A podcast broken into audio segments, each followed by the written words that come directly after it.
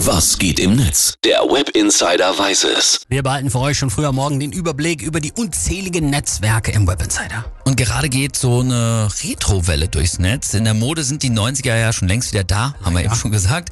Aber jetzt auch in vielen Tweets und Postings in den sozialen Netzwerken. Generell finde ich sowas immer gut, allerdings kann man sich bei sowas dann auch schnell alt fühlen. Doll Hm, ist so. Und es geht auch wohl dem User der Beck so, der twittert nämlich. Wir hatten eine Grundig-Schallplatten-Kassettenanlage. Wir hatten die Hör zu als Print-TV-Zeitschrift und drei Fernsehprogramme und ich musste vorwetten, dass baden gehen. mein Sohn, zwölf, schaut mich gerade an, als erzählte ich ihm ein Märchen aus dem Mittelalter. Ich fühl's, aber voll.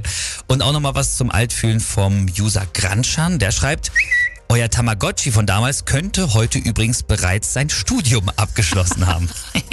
sowas hatte ich übrigens nie und noch kleine, äh, was gab's zu wetten, dass immer dazu Oh, Salzstangen.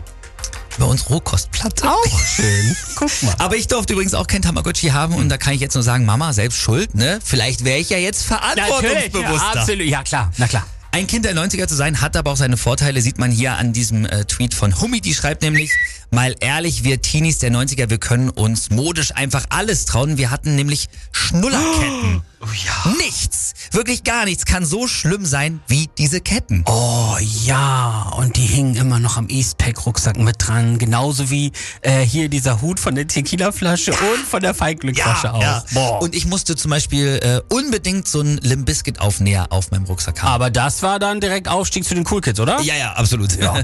Lars Winkelsdorf schreibt noch, wieso kann ich so alles sein wie der 90er Jahre Gameboy von Nintendo? Funktionierte prima und das alles ohne jemals ein Update gezogen haben zu müssen. So nämlich. Stimmt. Und äh, Fräulein Re- Rettig schreibt noch, klar können die Kids von heute unsere Mode von damals anziehen, aber eins kann uns 90er Kids keiner nehmen, nämlich die Pressekonferenz von Tic-Tac-Toe. Wenn wir Freunde wären, dann würdest du so einen Scheiß überhaupt nicht machen. Du machst uns alles kaputt, das Spiel.